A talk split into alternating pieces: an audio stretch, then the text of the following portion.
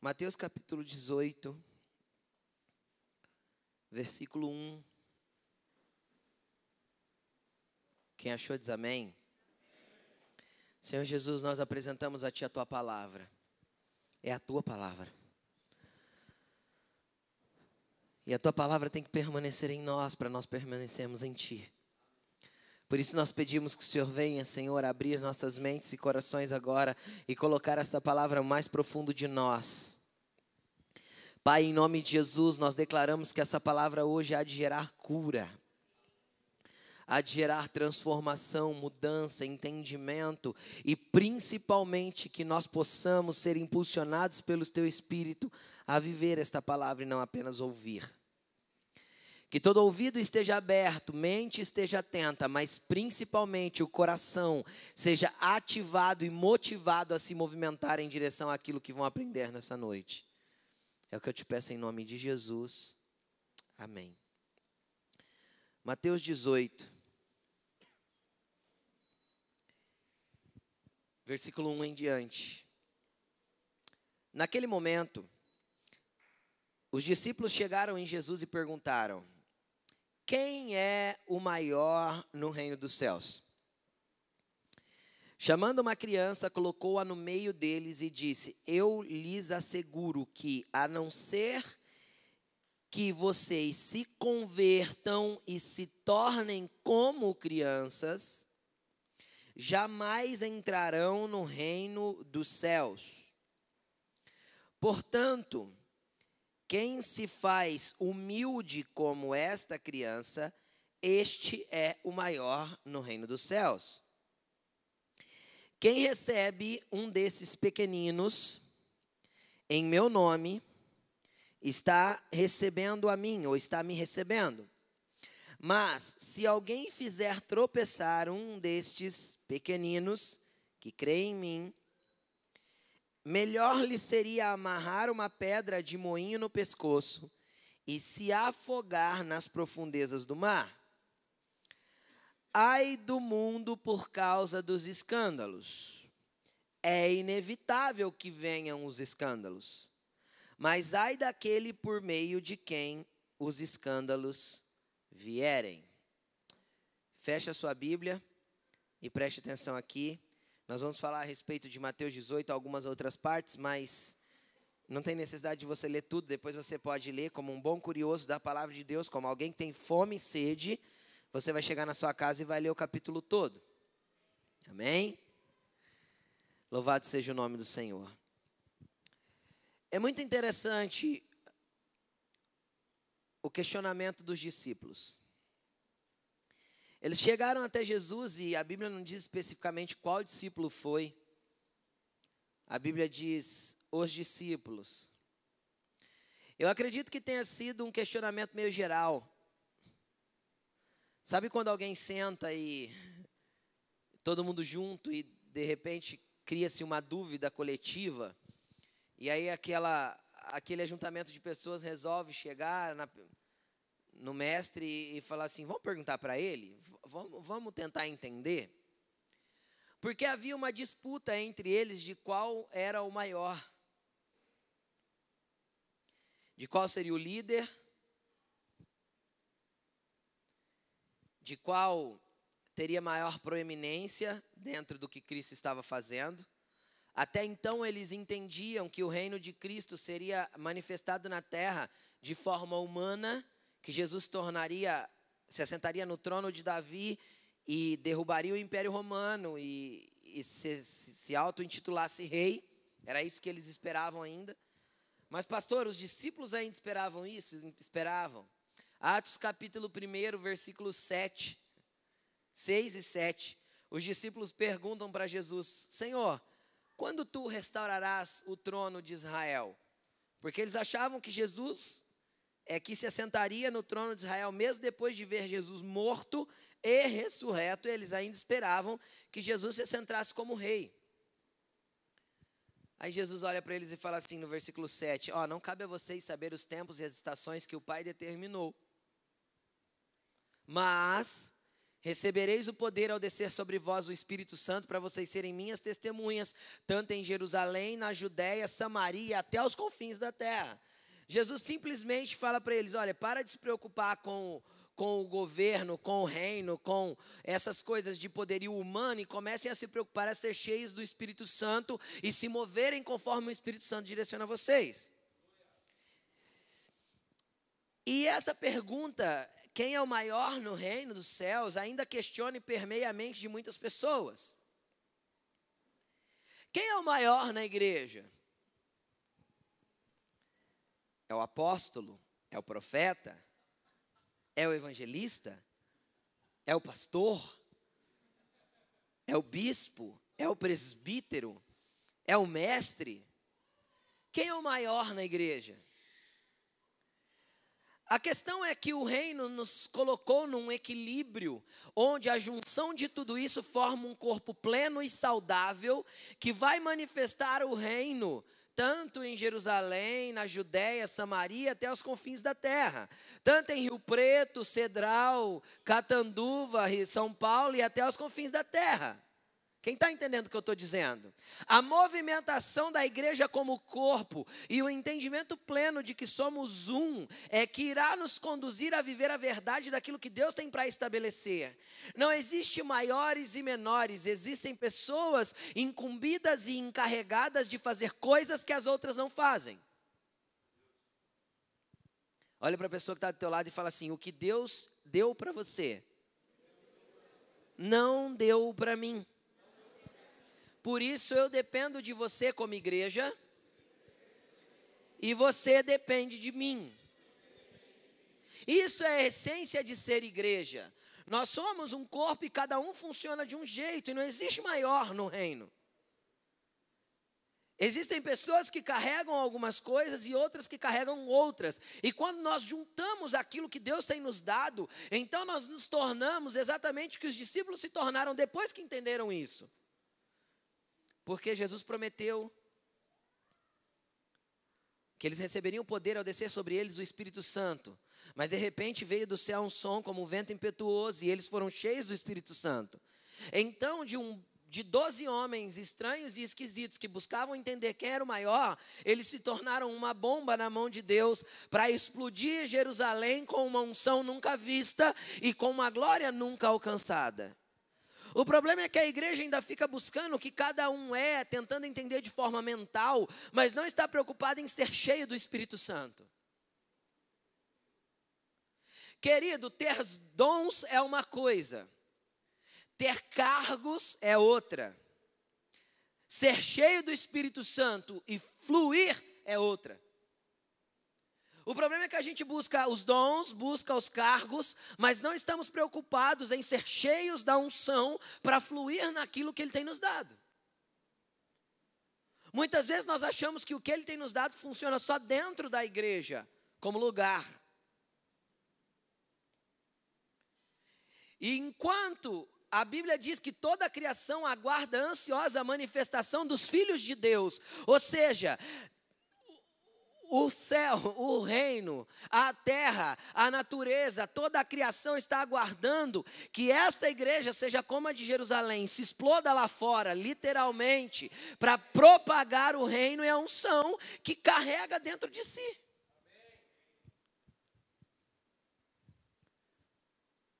Aqui dentro não precisa manifestar o reino.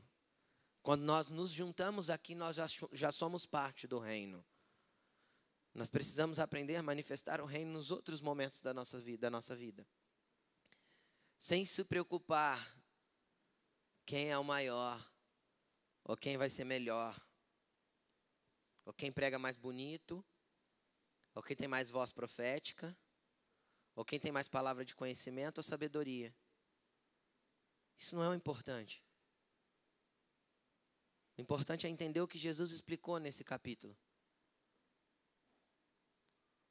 Porque se existe algo que nós temos que crescer no ambiente espiritual, não é em títulos ou em dons, mas em relacionamento e unção.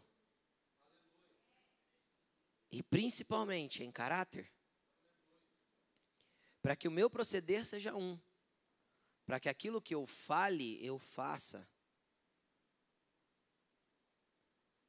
Isso é um processo. E isso é um trabalhar de Deus. E aí eles perguntam e questionam Jesus, ainda sem entendimento a respeito do reino de Deus. Quem é o maior? Porque devia ter uma briga ali, né?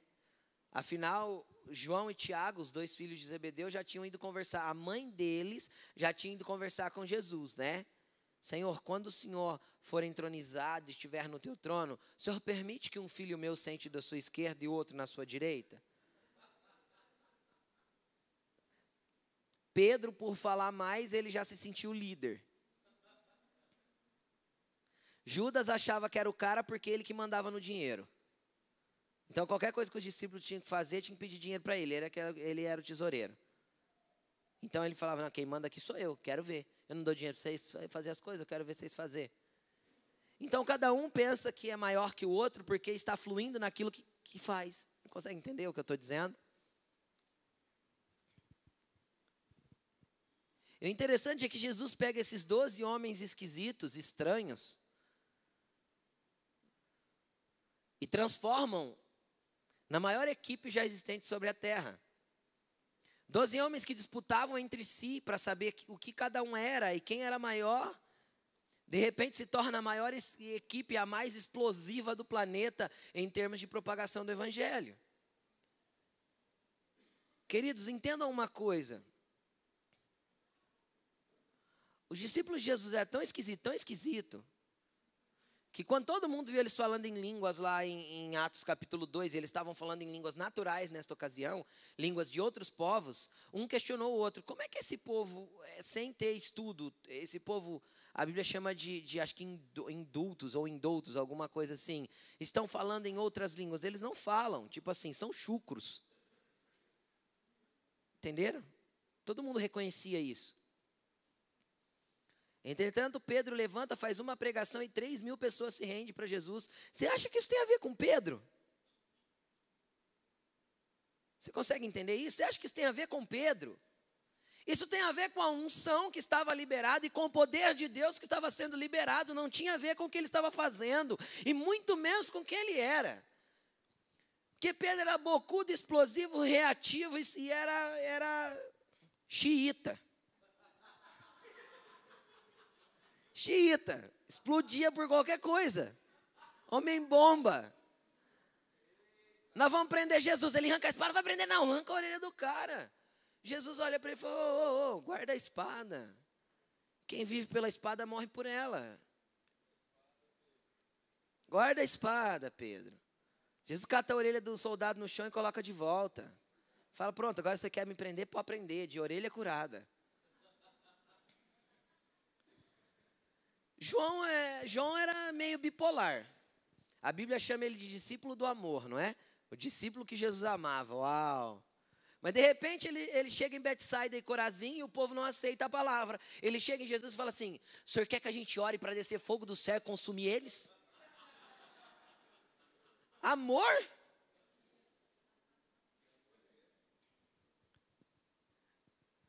E Judas? Judas é a escolha mais doida de Jesus. Ah, mas pastor, ele tinha que trair Jesus. Não, querido, eu entendo, o meu entendimento é que as ações dele o levaram para a consequência do que ele viveu. A Bíblia diz que ele roubava da bolsa de Jesus. Ele foi o único que brigou quando a mulher derramou o frasco de alabastro. Foi o único. Esse dinheiro poderia ser dado aos pobres. É, ele queria um pouquinho para ele, a comissãozinha da bolsa, né? Roubava, a Bíblia diz que ele roubava. Então, assim, e Mateus, o que escreveu o que a gente leu? Mateus era cobrador de imposto. precisava de uma raça ruim, tá aí, cobrador de imposto. Por que raça ruim, pastor? Porque era assim: você não tem dinheiro para pagar o imposto, o que, que você tem aí na tua casa? Não tem nada? Então dá teu filho, daqui. Pronto. Ele é escravo agora de Roma, assim, teu imposto está pago. Era isso. Literalmente era isso. Então o cara tinha que ser ruim. Ruim. Se não fosse ruim, não cobrava imposto. Ele entrava e arrancava e tinha que ser pago a qualquer custo. Não tinha opção de não pagar. Mateus estava na coletoria, estava recebendo imposto. Jesus chega e chama ele. É você mesmo, Mateus. A Bíblia diz que ele largou até o emprego. E não devia ganhar pouco, além da, além da corrupção, né? Já não ganhava pouco e ainda era corrupto, porque todo cobrador de imposto era corrupto. Como eu sei? Zaqueu? Zaqueu, quando se converteu, disse o quê? Se eu defraud... Quem eu defraudei, eu vou devolver o dobro. Ou seja, ele defraudava, roubava. Zaqueu era cobrador de imposto. Então, eu vejo esse monte de homem esquisito, um brigando com o outro. Quem que é o maior? Aí Jesus pega e dá um exemplo prático, pega uma criança, traz para o meio e diz: Olha, eu garanto para vocês que a não ser a não ser que vocês se convertam, eles andavam com Jesus, queridos, mas não eram convertidos, ou seja, não tinham mudança de procedimento. Conversão não tem a ver com vir na igreja. Conversão não tem a ver com aceitar Jesus. Conversão não tem a ver com falar, não, eu quero Jesus. Todo mundo quer Jesus. Todo mundo quer Jesus. Para em qualquer um na rua aí bêbado e pergunta: você, você quer Jesus? Ele fala: Claro que eu quero Jesus. Mora aqui, ó. Não é verdade? Todo mundo quer Jesus. Eles andavam com Jesus Jesus olhou para eles e falou assim: a não ser que vocês se convertam. Ou seja, conversão tem a ver com mudança de rumo. A palavra conversão, ela significa exatamente mudar a direção. Mudar a direção é a palavra estrefo. Significa virar ou girar ou dirigir-se na direção oposta. Eles estavam andando com Jesus, mas estavam andando na direção errada. Vocês conseguem entender isso? E às vezes você está andando com Jesus, mas você não está caminhando naquilo que Jesus quer que você caminhe. Teu coração ainda precisa de conversão, tuas ações precisam de conversão.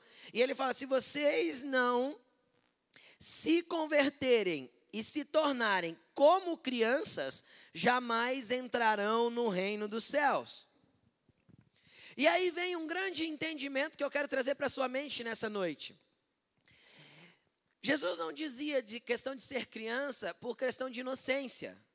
Porque na verdade Jesus nunca quis que nós fôssemos inocentes.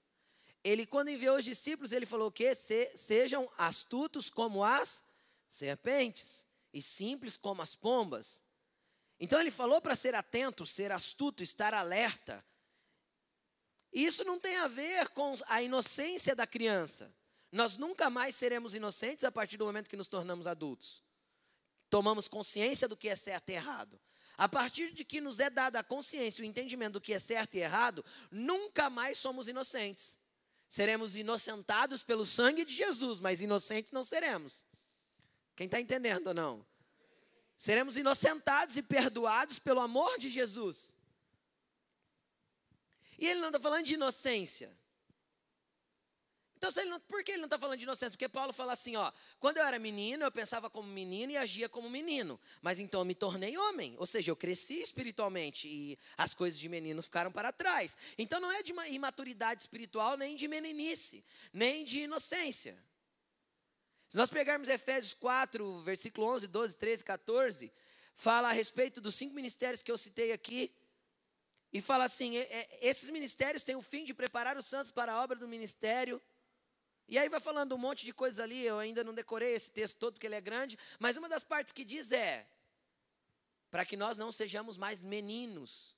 E essa palavra meninos é crianças. Que nós não sejamos mais crianças inconstantes, levado para lá e para cá por todo o vento de doutrina, segundo o engano dos homens que induzem ao erro. Antes cresçamos em tudo naquele que é o cabeça, Cristo. Então, o Senhor quer que nós cresçamos, e a ideia dele não é que nós fiquemos na meninice espiritual e nem na imaturidade de entendimento de quem ele é e de quem somos nele. Ele quer que nós busquemos essa maturidade e esse crescimento. Entretanto, aqui ele fala que nós temos que ser como crianças. Por que ele deu esse entendimento? Justamente porque eles vieram questionar algo a respeito de maior, de ser grande. Vocês conseguem entender? Quem é o maior no reino? O maior é aquele que se torna como criança. Qual que é a grande virtude de uma criança? Você coloca 10 crianças de 4 anos. Elas não competem entre si, competem? Não existe competição entre elas. Elas vão brincar. Não existe disputa. Não existe desejo de ser maior, de ser líder, de fazer-se ouvido. Não existe esse desejo dentro do coração das crianças. Outra coisa, se eles brigam por causa de um brinquedo, você arranca o brinquedo dos dois e põe na prateleira alta. Eles voltam a brincar juntos, afinal todo mundo perdeu o brinquedo mesmo, então vão brincar. Eles não se ofendem de que as coisas sejam tiradas deles. Eles não se ofendem por brigarem, eles não ficam com mágoa um do outro. Eles brigam três minutos depois, eles estão se abraçando e falando assim: é meu amigo. Quem tem criança sabe o que eu estou dizendo. Eles não levam rancor para casa, não guardam mágoas, não se escondem atrás de feridas. Porque existe uma pureza de coração no sentido de não disputar e de não querer ser grande e de perdoar facilmente e levar a vida leve. Esse é o posicionamento de uma criança. Você quer ser grande no reino? Se torne pequeno. Você quer ser grande no reino? Sirva a todos. Você quer ter autoridade espiritual? Busque aumentar a tua capacidade de relevar as ofensas, de perdoar e de seguir em frente. Como eu sei disso? Porque Mateus 18 trata de um assunto só. E a, a impressão que dá é que Jesus foi mudando de assunto. E se eu pegar a Bíblia, está dividida em subtópicos. Para mim é um erro esses esses subtópicos. É um erro porque faz a gente separar assuntos. E aqui os assuntos não são separados. Mateus 18 trata de um assunto só. Porque ele continua dizendo: se você não se faz humilde como uma dessas crianças, portanto, quem se faz humilde como uma dessas crianças jamais entrarão no reino dos céus. E a palavra humilde significa se tornar pequeno, se rebaixar perante o outro. É a palavra grega tapenino, tapeino. Significa se tornar mais baixo que o outro, menor que o outro. Não é a estatura que ele está falando. É se colocar abaixo de e deixar que o outro seja maior. É entender que humildade vai além do fato, não tem nada a ver com o fato de ter ou não dinheiro, de estar com a roupa simples ou bonita. E às vezes a gente vê com alguém com uma roupa até maltrapilha e diz, ele estava com uma roupa bem humilde. Isso não é humildade. Eu posso não ter dinheiro e ser soberbo e orgulhoso. Eu posso ter muito dinheiro e ser simples e humilde. Isso não está ligado ao que eu tenho, está ligado a quem eu sou, ao quanto eu entendo que eu tenho que ser menor para servir o próximo. E não é porque Deus está me levando a grandes lugares espirituais que eu me torno maior que alguém. Porque quanto mais eu cresço nele, mais eu diminuo para mim mesmo. Porque importa que ele cresça e eu João Batista já dizia isso. Entenderam? Aí Jesus continua. Aí ele fala assim: quem recebe um, um desses pequeninos, aí ele já não está falando das crianças mais. Está falando daqueles que se tornam pequenos, se humilham diante dele e até diante dos outros.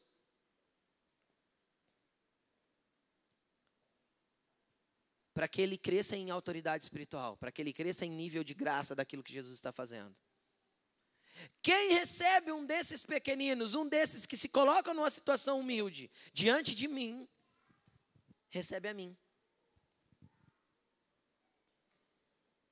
Mas se alguém fizer tropeçar um desses, seria melhor se ele amarrasse uma pedra no pescoço e pulasse no rio de cabeça para baixo. É isso que está escrito aqui. E aí, quando a gente fala a respeito de tropeçar, é, é literalmente se colocar como um, como um obstáculo na vida daquela pessoa. Se colocar como alguém que atrapalha a vida daquela pessoa. E nós fazemos isso? Aham. Muito. Muito. Eu fiz, você já, eu faço, você faz, nós fazemos. Vós façais, eles fazem, todos fazemos. É a conjugação inteirinha do verbo, fazer. Mas todos nós fazemos. E é inevitável que a gente escandalize as pessoas. E aí é muito interessante que ele fala assim: ai do mundo por causa dos escândalos. Mas é inevitável que venham os escândalos. E quando a gente fala de escândalos, deixa eu achar aqui. Escândalos é muito interessante o significado da palavra no grego, é a palavra escandalon. É assim mesmo que diz. E significa um gancho de uma armadilha, uma vara de uma armadilha, uma armadilha, uma cilada, qualquer impedimento colocado no caminho que faz tropeçar ou cair.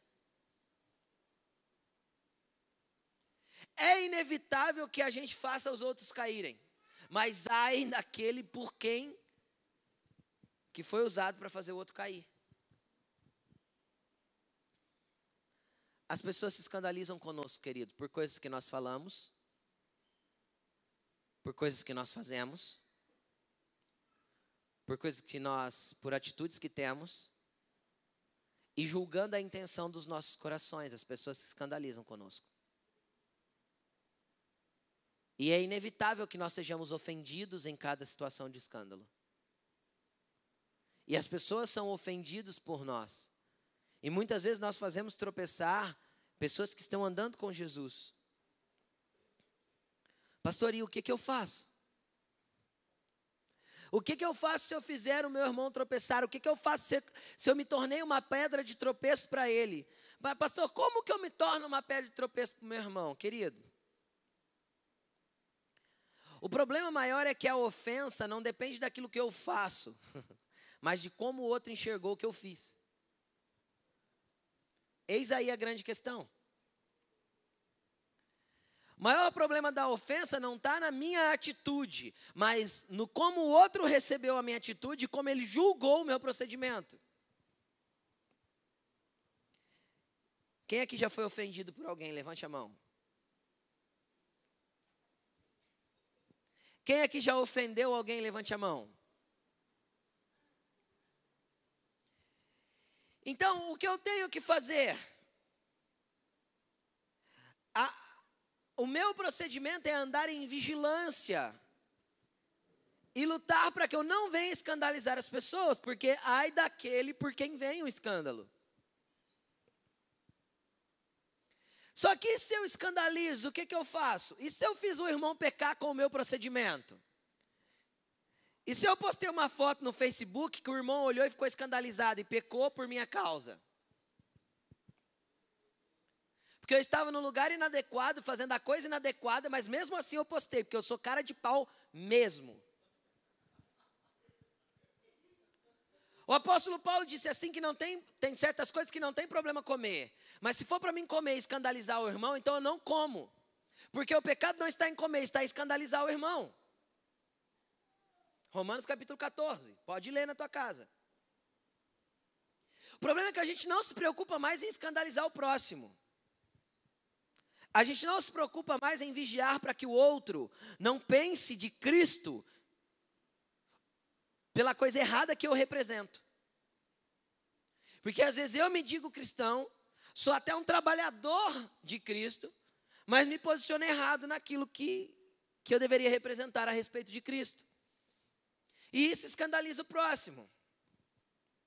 Quantas vezes eu tenho uma linguagem, um palavreado dentro da igreja, mas eu tenho outra linguagem, outro palavreado fora dela? Quantas vezes eu tenho um procedimento de mansidão perto dos irmãos, mas outro completamente diferente no trânsito? E aí o outro irmãozinho passa do lado e você chama ele de filho de uma boa mãe.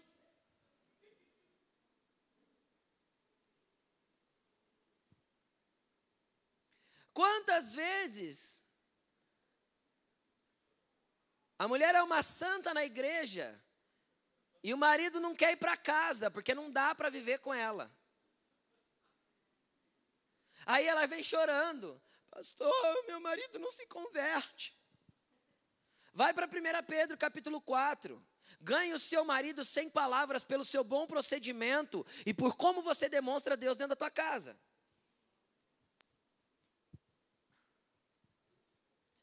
E aí a gente vai escandalizando as pessoas, escandalizando as pessoas, escandalizando as pessoas, e a gente acha que está tudo bem. E com isso nós criamos uma geração de pessoas feridas. Principalmente daqueles que se acham maior que os outros, porque tem um, um, um cargo que lhe dá, entre aspas, autoridade espiritual. Por que eu digo entre aspas? Porque a autoridade espiritual não é dada por cargo, não é dada pelo título que você carrega. A autoridade espiritual é liberada do céu quando eu me coloco na posição de ser pequeno, de me rebaixar. Porque Jesus falou que você quer ser grande no reino?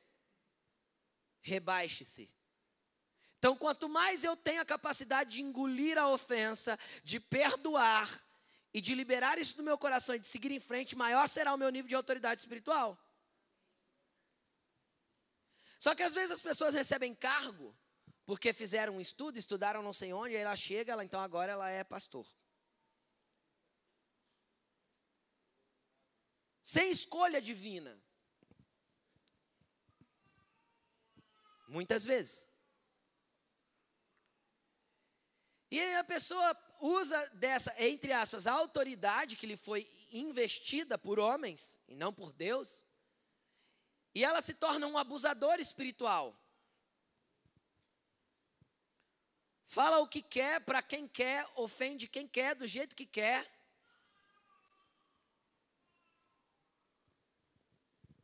Recentemente, eu ouvi, de, eu ouvi é, a respeito de uma grande denominação no nosso país, aonde foi estatutariamente determinado que os pastores podem se divorciar e casar de novo, os membros não. Ou seja, eles estão acima da Bíblia. Estão acima do entendimento do que Cristo ensinou. Então, isso nos escandaliza e nos fala, e isso deveria partir daqueles que nos protegem. Eu me coloco nessa situação. Porque eu também escandalizo, falo que não devia de vez em quando, ou falo do jeito que a pessoa não estava querendo ouvir. Aí eu quero te ensinar um grande segredo a respeito de escândalo. Se nós descermos a, a, o capítulo, nós vamos chegar no verso 21. Pedro chegou em Jesus e falou assim: Jesus, Quantas vezes eu deverei perdoar o meu irmão quando ele pecar contra mim? Quando o meu irmão se escandalizar comigo, quando, a verdade, falei errado. Quando eu escandalizar, o meu irmão me escandalizar e pecar contra mim, quantas vezes eu devo perdoar ele? Até sete vezes? Aí Jesus fala para ele: Não sete, Pedro, mas setenta vezes sete. O problema é que nós transformamos o que o irmão fez contra nós num pecado dele contra mim, mas eu não estou disposto a perdoá-lo, porque eu não estou disposto a ser como uma criança, me colocar menor e ter um coração humilde para perdoar e para compreender o irmão e para relevar a situação e continuar. E por falta de não perdoar e não entender e não digerir a ofensa que fizeram contra mim, eu paro de caminhar no ambiente espiritual. Porque o caminhar no ambiente espiritual demanda um crescimento espiritual constante. Só que Jesus deixou claro que eu só vou crescer espiritualmente e eu só vou ser grande no reino a partir do momento que eu ser humilde como a criança. Saber relevar a situação, perder o brinquedo, brigar e três minutos depois estar tá abraçando e dizendo: é meu amigo. Enquanto eu não tiver o entendimento disso, a minha caminhada da fé vai estar interrompida e parada. E pior, Jesus disse lá em cima onde a gente leu: se vocês não se converterem como uma dessas crianças, vocês não poderão entrar no reino dos céus. Isso fala de não estar com Jesus e não acessar lugares eternos, não ir para a eternidade com Ele. A falta de entendimento de reconciliação, de perdão, a falta de entendimento de liberar a ofensa, se colocar menor que a outra pessoa, se fazer criança perto da pessoa, para ser grande no reino, acaba com a tua vida. É um dos assuntos mais sérios da palavra de Deus. Eu teria mais uns 20 textos para te mostrar. Nós poderíamos fazer um estudo sobre isso, de tão amplo que é. O texto de Mateus 18 inteiro mostra isso. Tanto que, quando Pedro vem e diz, até quantas vezes? Jesus falou assim, até 70 vezes 7. Aí tem um texto de Lucas que Jesus falou a mesma coisa. Pedro, na hora, diz assim: Senhor, então aumenta a nossa fé. Pedro estava dizendo: Eu não vou dar conta desse negócio, Jesus. Como é que eu faço? O cara vem e me ofende, eu perdoo sete, eu achei que sete vezes era muito, o senhor está dizendo que é setenta vezes sete. Consegue entender isso? Será que tem alguém que já te ofendeu setenta vezes sete? Num dia só? Porque as misericórdias se renovam a cada manhã, então tem que começar de novo no outro dia. Todo dia zero o, marcador de ofensa. Como eu sei? Porque a Bíblia diz: não deixe se colocar o sol sobre a sua ira. Antes de virar o dia, volta lá, reconcilia, deixa no zero, para no outro dia começar de novo. Pastor, mas é tão difícil ser cristão, né? Tem que ser tonto. Não, tem que ser esperto.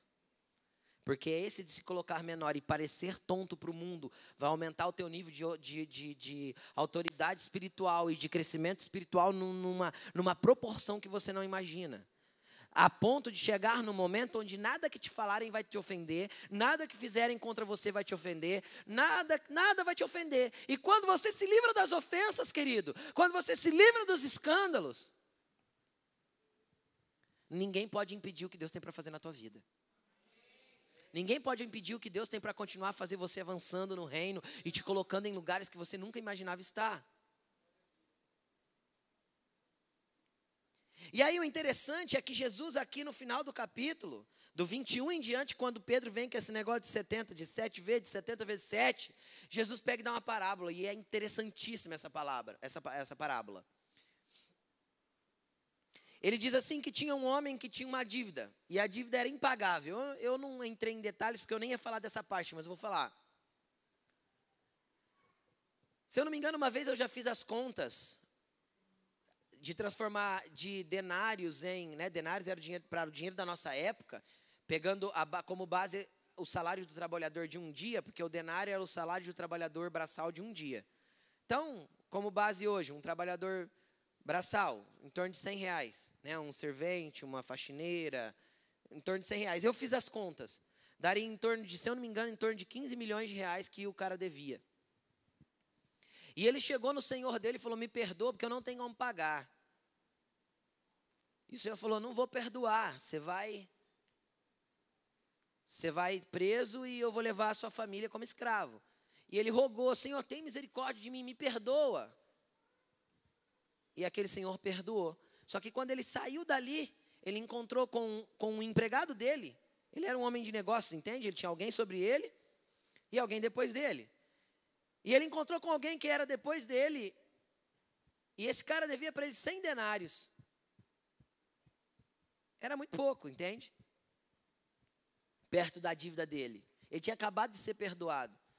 E ele não perdoou aquela pessoa e colocou, lançou ele na prisão por causa da dívida. Aí a Bíblia diz que foram liberados verdugos. Verdugos, para quem nunca estudou, são espíritos atormentadores por quê? Porque ele, a dívida impagável que nós tínhamos, Jesus perdoou. A dívida do nosso irmão contra nós é muito menor que isso. E a gente não quer perdoar e não quer liberar. E fica guardando a ofensa. Fica segurando dentro de nós, apodrecendo essa sujeira dentro de nós. E tudo que Jesus já te perdoou, não vale? Você acabou de ser perdoado de uma coisa impagável. O teu pecado, segundo, segundo o que nós lemos em Efésios, quinta-feira no culto, ele merecia a ira de Deus sobre a tua vida. E Jesus perdoou, te conquistou, te trouxe de volta, te amou, te quis e te chama de filho. Era isso é impagável. Aí um irmão que te deve uma palavrinha, te deve uma ofensinha, te deve uns trocados. Você não consegue perdoar. Infelizmente, quando não há esse perdão, é liberado os espíritos atormentadores, verdugos. E a sua vida vai ficar aprisionada num ciclo. E eu vou te falar uma coisa. Eu só quero te dar, se você quer entender melhor disso, fala com a Laine, que ela é PhD nesse assunto. Mas falta de perdão vai causar doença, vai trazer dores no corpo, vai causar um monte de consequências no, no, físico e no espiritual por falta de perdão. Existe um monte de enfermidade que a gente pode ungir da cabeça aos pés, orar de ponta cabeça, fazer campanha, fazer jejum, pular de, de, de, de sete pulinhos, tudo quanto é lá, o que quiser fazer, não sai. Não sai, não cura. Pode orar, pode jejuar, pode ir no médico, o médico não acha a causa. É lógico que não, porque está na base da alma. Uma alma suja pelo perdão está trazendo enfermidade para o corpo. Davi disse assim: ó, enquanto não confessei o meu pecado, os meus ossos apodreceram.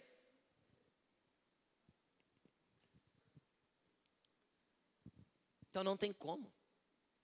Perdão não é uma opção para o cristão.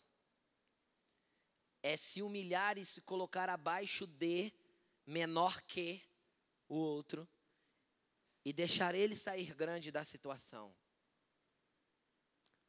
Já me perguntaram isso algumas vezes no particular, eu vou falar aqui hoje. Pastor, como eu faço quando alguém vem me, me pedir dinheiro emprestado? Você tem duas opções, querido. Primeiro você diz não.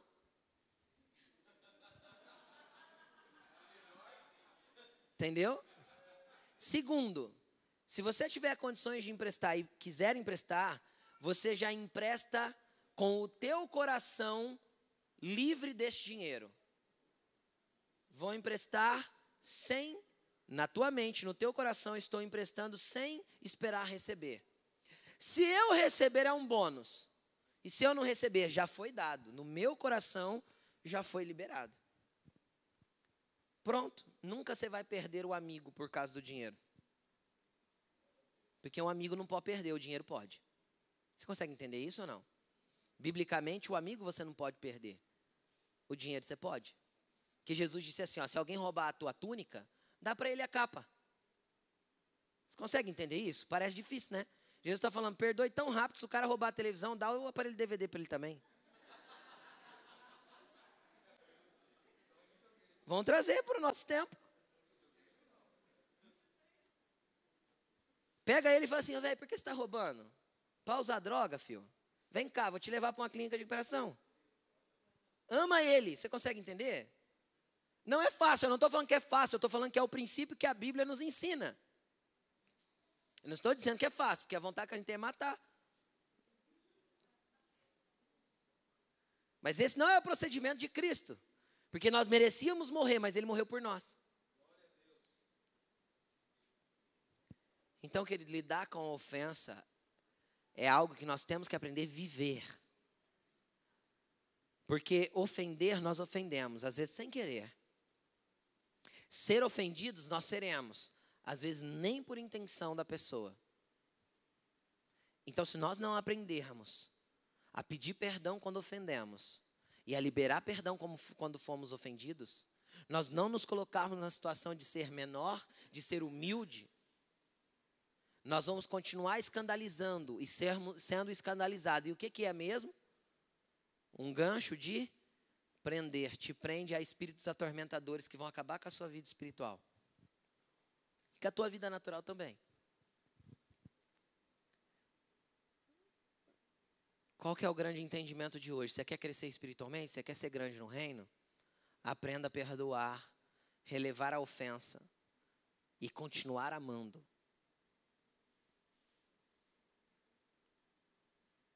Mas, pastor, eu continuo amando, mas eu quero distância. Jesus falou assim: se alguém te obrigar a caminhar uma milha com ele, vai com ele duas. Então não é distante, é perto. Se alguém te bater na tua face direita, dá para ele a. para ele, não falou para o outro. Não, me feriu uma vez, eu perdoo, mas ó, tô longe que eu não vou apanhar de novo. Isso não é princípio bíblico. Nós podemos até deixar de andar junto por não estarmos de acordo, porque isso é bíblico. Andarão dois juntos se não estiverem de acordo, ou seja, dois que não estão de acordo não conseguem andar juntos. Mas nós temos que entender que continuamos sendo cristãos, irmãos, e se ambos estiverem livres da ofensa, ambos vão morar na mesma eternidade, juntos. Eu não suporto aquele irmão. Qual dos dois não vai para o céu? É simples assim, porque não tem como chegar lá e não se dá. Entendeu? Qual dos dois não vai para a eternidade? Ou um ou outro vai para o inferno. Ou os dois, né? Aí vai ser treta. Aí guardou ofensa, vai os dois para o inferno. Aí é treta, né? A eternidade inteira. Aí os capeta pondo para brigar só para bater palma. MMA espiritual. Isso é sério, gente. Parece brincadeira, mas é sério. Muito sério, é um dos assuntos mais sérios da Bíblia que Jesus encaixou esse assunto no Pai Nosso. Pai nosso que estás no céu, santificado seja o teu nome. Venha a nós o teu reino e seja feita a tua vontade, assim na terra como no céu. O pão nosso de cada dia nos dai hoje. Perdoa as nossas ofensas, assim como já perdoamos aqueles que nos ofenderam. Você quer ser perdoado, querido? Perdoe antes de pedir perdão. Assim como eu já perdoei aquele que me ofendeu. Aí o que eu gosto é o, cap... é o versículo 14 e 15 de Mateus 6, onde Jesus fala do Pai Nosso.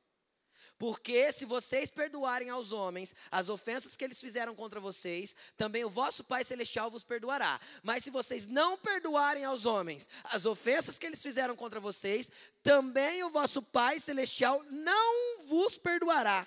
E não ter perdão de Deus é ficar carregado de pecado. Então vamos começar a analisar. Eu não tenho crescimento espiritual, vai ser liberado sobre a minha vida espíritos atormentadores, e ainda Deus não me perdoa, ou seja, todos os meus pecados permanecem em mim.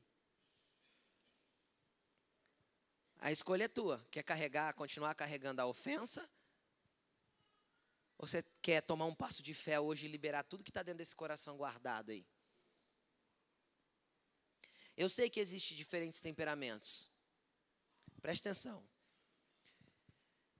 Existem alguns temperamentos que têm mais dificuldade para perdoar e outros que têm mais facilidade. Isso tem a ver com a forma que somos.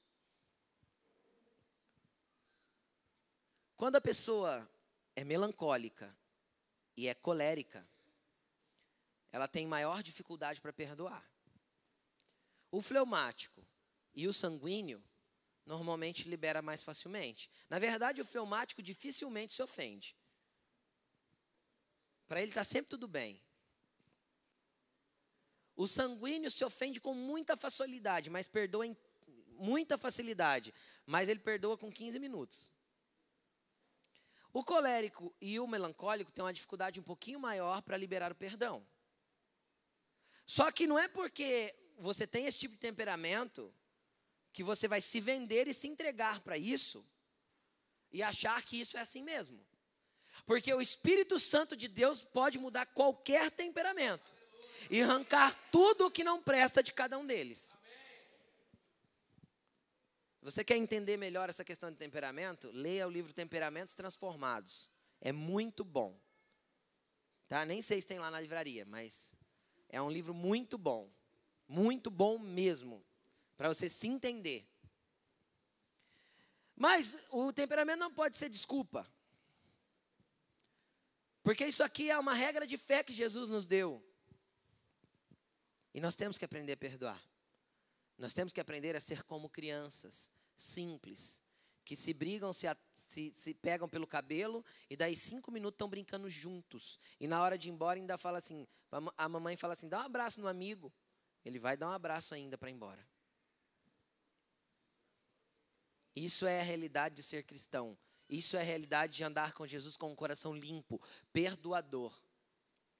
Lógico, tem ofensas que causam feridas maiores? Tem. Só que, segundo a minha Bíblia, no livro de. Na minha não, na sua também. Ah, no livro de Hebreus, capítulo 12, versículo 15, diz assim, ó: "Não guarde dentro de você nenhuma raiz de amargura, porque ela cresce, brota, contamina você e contamina outros." Ou seja, a ofensa bateu, eu ranco. Porque senão ela é uma raizinha e ela cresce, brota, se enraiza e brota para fora e contamina eu, porque eu não perdoei a ofensa, porque eu guardei aquela amargura e contamina os outros, porque eu não vou conseguir ficar de boca calada. Eu vou sair falando para os outros o que fizeram para mim, porque eu me sinto injustiçado, porque eu me sinto coitadinho, porque eu me sinto ofendido, machucado. Olha o que fizeram contra mim. Coitado de mim. Aí eu contamino o próximo, que não tinha nada com isso. Nada com isso ele tinha. Mas eu contamino ele. Contamino porque eu estou brotando, pondo para fora. Então não deixe que, ah, o tempo sara. Não, o tempo aprofunda. Porque é uma raiz de amargura. Quanto mais eu largo, mais cresce. O tempo aprofunda o problema. Não traz cura. O tempo é como está escrito em Isaías, capítulo 6, se eu não me engano, capítulo 9 é uma ferida não amolecida e nem tratada com óleo, ou seja, criou uma casca por cima, mas o pus está lá dentro. Então precisa se amolecer com óleo, se espremer, e na hora que espreme dói. Se faz muito tempo que está aí guardado, na hora que espremer vai doer. E todas as vezes que relarem, você vai gritar. Relou no teu problema, você já ah! espirra, porque está doendo, porque é uma ferida não amolecida e não tratada, vai ter que espremer, vai ter que apertar, para ser limpa, para poder ser curada. Então, querido, eu quero não só te ensinar, mas eu peço em nome de Jesus que o Espírito Santo hoje venha trazer cura para corações dispostos a se libertarem da ofensa, a se verem livres desses ambientes de cativeiro, a se verem livres desses ambientes de atormentação, a se verem livres desses ambientes de pecado carregando sobre as costas, porque se o Pai não me perdoa, os pecados estão sobre mim. Todos. E se eu não perdoei um irmão, eu também não fui perdoado. Gostaria de convidar a igreja a se colocar de pé.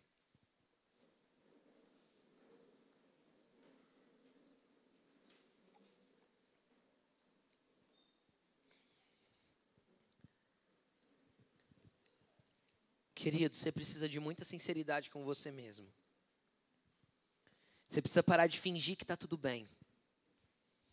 Enquanto você estiver fingindo que está tudo bem, você não vai se ver livre. Mas enquanto, a hora que você reconhecer que a tua falta de perdão é pecado, que essa ofensa que você recebeu e está doendo demais é algo que você precisa liberar e você precisa ser curado, então a liberdade pode chegar para a tua vida. Vão existir situações que o Espírito Santo vai falar no teu coração, volta e se reconcilia. Porque quando eu chegar na frente do altar e para entregar minha oferta e lembrar que o meu irmão tem alguma coisa contra mim, eu volto lá, me reconcilio com ele, depois eu apresento a minha oferta. Então vão, vão, vão existir ambientes que você vai ter que ir lá. Se tornar humilde como uma criança, se colocar abaixo de. Pastor, falar isso é fácil. Eu sei, filho, eu já vivi muita coisa disso. A Laine é minha testemunha de algumas coisas que Deus pediu para eu fazer com relação a atritos que eu tive com pessoas na minha caminhada de fé. E Deus falou para voltar e para fazer coisas que eu falei, falei hora, na hora para o Senhor: Senhor, não acredito que o Senhor está me pedindo para fazer isso. O Senhor falou assim: se você quer continuar a sua caminhada na fé, vai.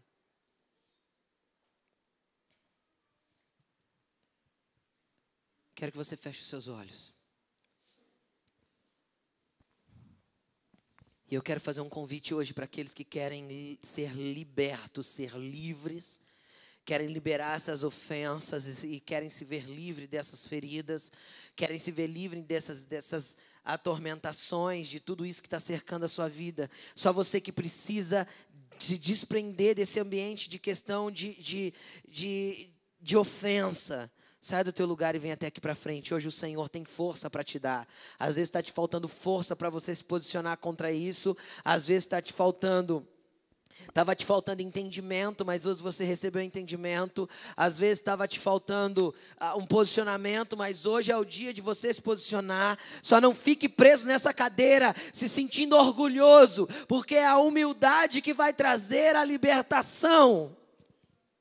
É a humildade que vai trazer a cura. É se colocar menos para entender que então vem o mais de Deus sobre a tua vida. Vem para frente. Eu não sei para quem que você tem que liberar perdão porque a pessoa te ofendeu. Eu não sei qual o nível de ofensa que você recebeu. Todos que estão na frente, dê alguns passos para frente para chegar mais perto da plataforma, por favor. Querido, não interessa o nível de ofensa que você foi ofendido. Não interessa o que te fizeram ou o que te falaram. Se te machucou muito ou se te machucou pouco. Interessa que toda ferida o Espírito Santo está aqui nessa noite para curar. Que toda dor ele está aqui para tirar. Mas que todo toda confissão é você que tem que fazer. É você que tem que jogar para fora tudo que está aí agora. É você que tem que liberar perdão, falar Senhor, era é muito difícil para mim, mas hoje entendo que eu preciso perdoar aquela pessoa. Eu sei que eu preciso perdoar e estar pronto para ser ofendido de novo. Eu sei que eu preciso perdoar e estar pronto para ser ofendido outra vez. Eu sei que eu tenho que dar a minha face, me colocar como menor, ser como uma criança, ser simples e humilde de coração, ser quebrantado, ser.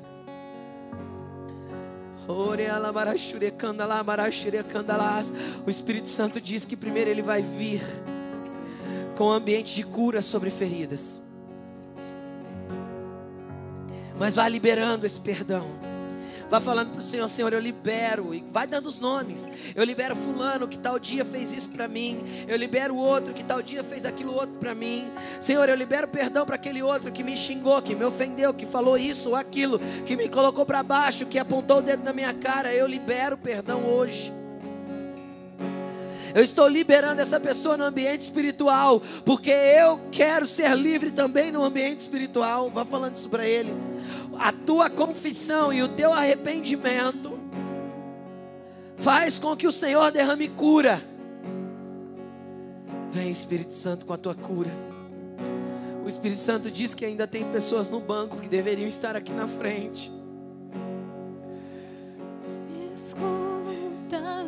que acham que já perdoaram, mas ainda estão presos. Vai falando com o Senhor, você que está aqui na frente.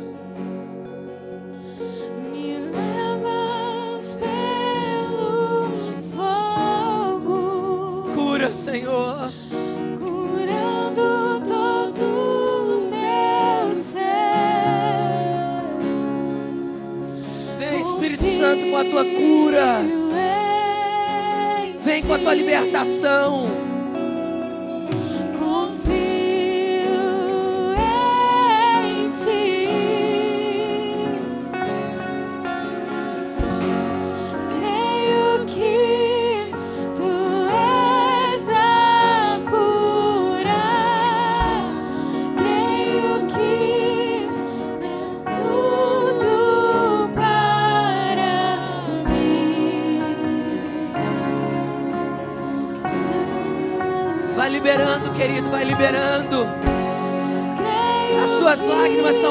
Que curam agora. a Vai falando, Senhor, eu libero essas pessoas. Creio que não há outro igual a ti.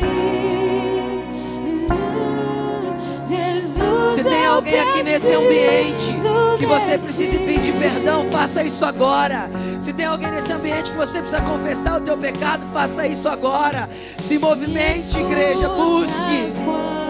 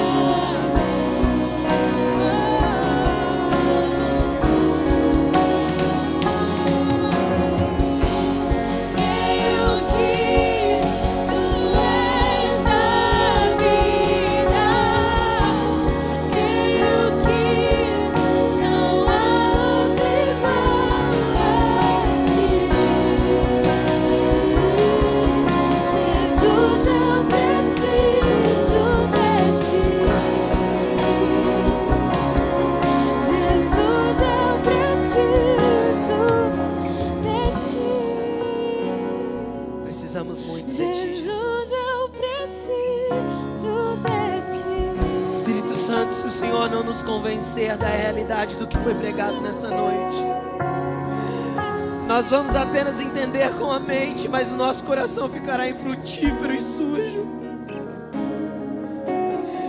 Vem limpar as nossas almas nessa noite, Senhor, de toda ofensa, de toda mágoa.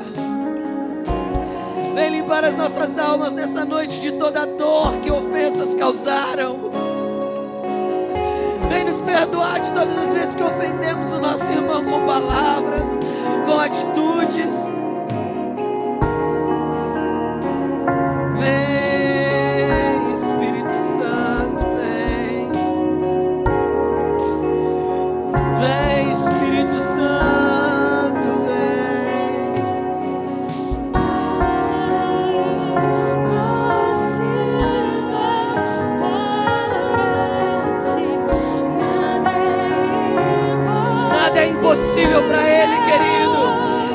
Te curar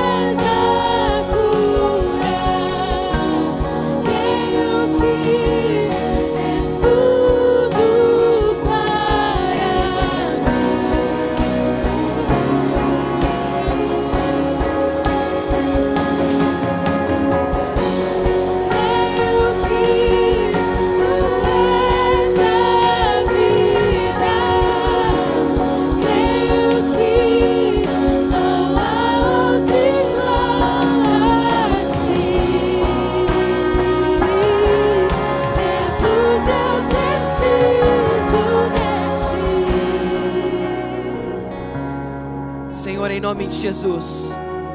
Aqueles que confessaram os seus pecados, Senhor, e liberaram as pessoas no ambiente espiritual. Nós damos uma ordem agora que todo espírito atormentador bata em retirada de vidas aqui. Em nome de Jesus, que todo espírito atormentador que traz, Senhor, insônia, que traz depressão, que traz angústia interior, que traz dores no corpo, que traz enfermidades, em nome de Jesus, nós damos uma ordem que seja quebrado o poder das trevas que te prende agora essas vidas, e em nome de Jesus, nós ordenamos que bata em retirada deste lugar e que vidas se tornem livres. Livres do poder do Senhor, livres de toda dor, livres de toda angústia, de toda frustração, livres de toda ofensa. Em nome de Jesus, nós cremos que tu és a cura, Senhor.